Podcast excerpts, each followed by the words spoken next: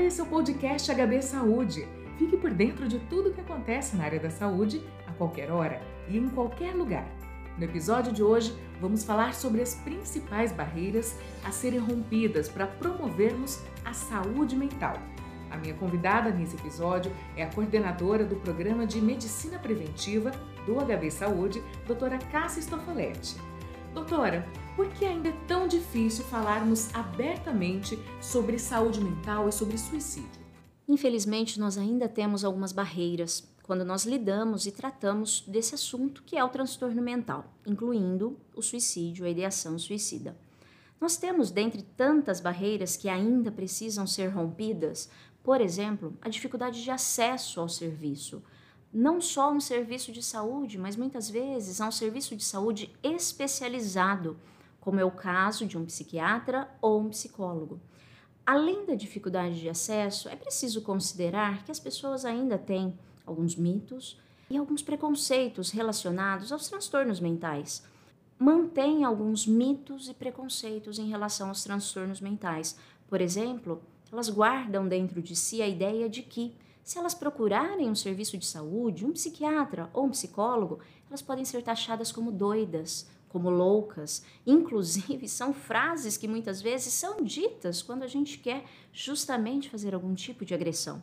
Não é só isso. Elas podem pensar o que eles vão entender que eu estou sentindo, como eles vão interpretar os sentimentos que eu estou levando. Seria a minha dor algo realmente importante? Eu devo procurar um serviço de saúde só por conta disso? Não é só por conta disso, é justamente por sentir isso que os indivíduos devem procurar um psicólogo, um psiquiatra, seja essa dor que for, seja pequena, média ou grande. O que importa é o que se sente. Além disso, a gente precisa elencar, dentre essas barreiras, a necessidade de tomar alguma medicação, que muitas vezes podem vir associadas a efeitos colaterais. E nós sabemos que esses efeitos colaterais, eles não são desejáveis. Não só pode ocorrer inclusive a dificuldade em se adquirir a medicação que é necessária, apropriada para o tratamento específico daquele transtorno mental. Se não bastasse tantas pontuações, a gente precisa sim considerar o papel das mídias sociais, da rede social, muitas vezes como um culto de vidas perfeitas, do corpo perfeito, de uma necessidade de embutir uma competição para se viver muito bem. E todo esse cenário acaba levando a um consumo não saudável dessas redes, de informações que sim poderiam ter algum benefício, mas infelizmente acabam por gerar uma insatisfação interna, um desejo de que tudo que tem sido visto seja adquirido, o que nem sempre é possível. Muitas vezes é preciso considerar, inclusive, que a grande quantidade de amigos que nós temos na rede social não necessariamente se reflete na realidade. É preciso ter esse discernimento no dia a dia. Tantos são aqueles que, embora com muitos amigos, e coloco aspas nos amigos, nas redes sociais, acabam se sentindo muitas vezes sozinhos e usam justamente as redes sociais para tentar pontuar, chamar atenção em relação a um conflito, a uma aflição que eles vêm sentindo. As outras barreiras poderiam ser aqui elencadas? São muitas. Talvez essas sejam algumas que na nossa prática, no nosso dia a dia, estejamos mais habituados a observar.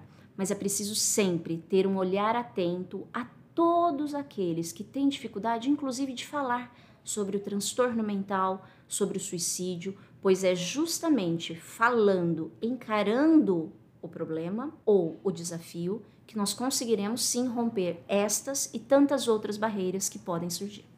Doutora, se eu conhecer alguém que precisa de ajuda especializada e essa pessoa mantiver preconceitos como esses que a senhora citou, qual deve ser o meu comportamento e o meu posicionamento para fazer o encaminhamento adequado, para motivar essa pessoa a procurar um psicólogo ou um psiquiatra? Antes de mais nada, e muito importante, é necessário acolhermos toda a dor, todo o sentimento, toda a angústia, aflição que esse indivíduo ele traz até nós. Então, antes de mais nada, a gente precisa ouvir, nós temos que oferecer o ombro, apesar de todo esse contexto de distanciamento social, a gente sempre pode oferecer estar próximo. Que não junto, mas nós podemos sim estar próximos. Nós precisamos ouvir, sempre há algo para acolher. Após esse acolhimento, interpretar absolutamente sem julgamento. Todos esses pontos que são colocados, a dor do outro, ela nunca é menor, ela simplesmente é do outro. Então, independente de como essa dor teria impacto em nós, nós não podemos fazer esse tipo de interpretação. E enfatizar que sempre a pessoa mais aconselhada para poder acolher e fazer a melhor orientação é sim o profissional especializado, um psicólogo e, por que não, um psiquiatra, que muitas vezes pode ocorrer a necessidade do uso da medicação e não há nada de errado com isso. Algumas vezes as pessoas simplesmente não falam que usam mas elas usam medicação sim para que elas possam ter um dia melhor, um humor mais estável e, novamente, não há nada de errado com isso. O olhar atento àquele que precisa de ajuda, talvez nesse momento seja o ponto mais importante. Doutora Cássia, muito obrigada mais uma vez pela sua entrevista. E você ouviu o podcast HB Saúde, sempre trazendo informações e novidades sobre a área da saúde nas plataformas de streaming Spotify, Deezer, YouTube e no site HB Saúde. Nos aplicativos dá para seguir a gente e você não perde nenhum episódio. Até o próximo!